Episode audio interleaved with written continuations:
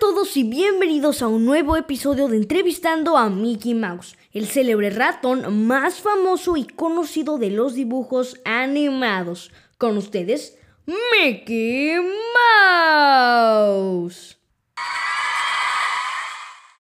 Gracias, mi querido público. Una de las mayores maravillas del cine es indagar sobre todas esas curiosidades y secretos que envuelven el título y sirven a los fans como alimento. Reconócelo. Cuando una película o serie te enamora, acabas buscando clips, curiosidades u otros papeles de tus protagonistas preferidos. Todos estos elementos que envuelven una peli nos ayudan a tapar el vacío que se nos queda cuando termina o vemos el último capítulo. En Disney son maestros de crear el entorno perfecto para los que nos apasiona este terreno de las curiosidades y secretos en las películas, ya que desde sus orígenes sus títulos escondían muchísimos datos curiosos singulares y que poca gente conoce. Y una de las películas más icónicas de este gigante de la animación es Pinocho, el cuento del muñeco de madera que se acaba convirtiendo en un niño de verdad y que como tantas otras películas esconde un montón de secretos. Y para celebrar su aniversario, hemos hecho una recopilación de 7 datos curiosos de Pinocho. Así que sin más que decir, comencemos.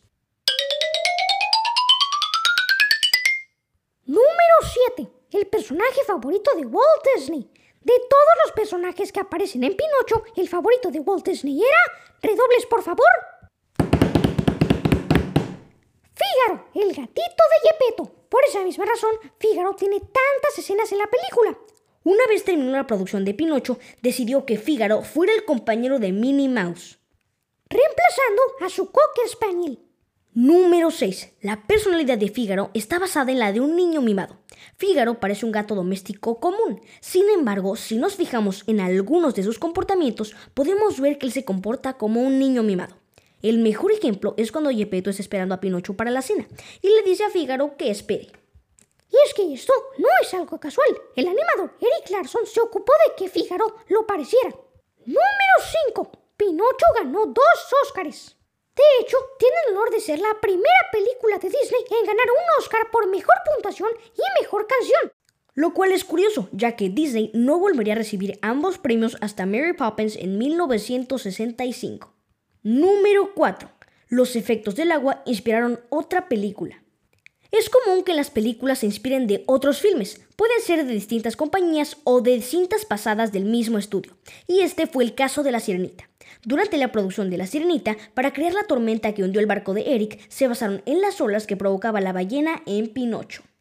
Número 3. Se crearon 2 millones de dibujos de los cuales aparecen 300.000. En la actualidad, las películas se hacen con el uso de ordenadores. En cambio, antiguamente las películas de animación se hacían con dibujos, de forma que en una película antigua de animación nos podemos encontrar con millones de dibujos. Pero al final se descartan escenas o ideas. Pero el trabajo nunca es en vano. Pinocho significa literalmente ojo de madera. Al igual que vimos en El Rey León, Disney no se comió mucho la cabeza con los nombres. Aquí tenemos otro ejemplo y es que Pinocho significa literalmente ojo de madera. Y ahora sí vamos con el puesto número uno. Thor Ravenscraft puso voz a los gruñidos de la ballena. Posiblemente a muchos de ustedes no les dirá nada este nombre, pero posteriormente Ravenscraft sería quien daría voz a Tony el Tigre, la mascota de los cereales Kellogg's. Y aunque no hayan probado el cereal, seguro se acuerdan de él por los anuncios de la televisión o por haberlo visto en el supermercado.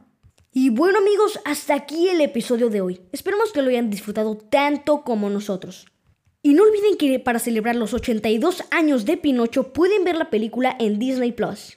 No olviden sintonizarnos y compartirnos con todos sus amigos y familiares. Nos escuchamos en el próximo episodio. Adiós.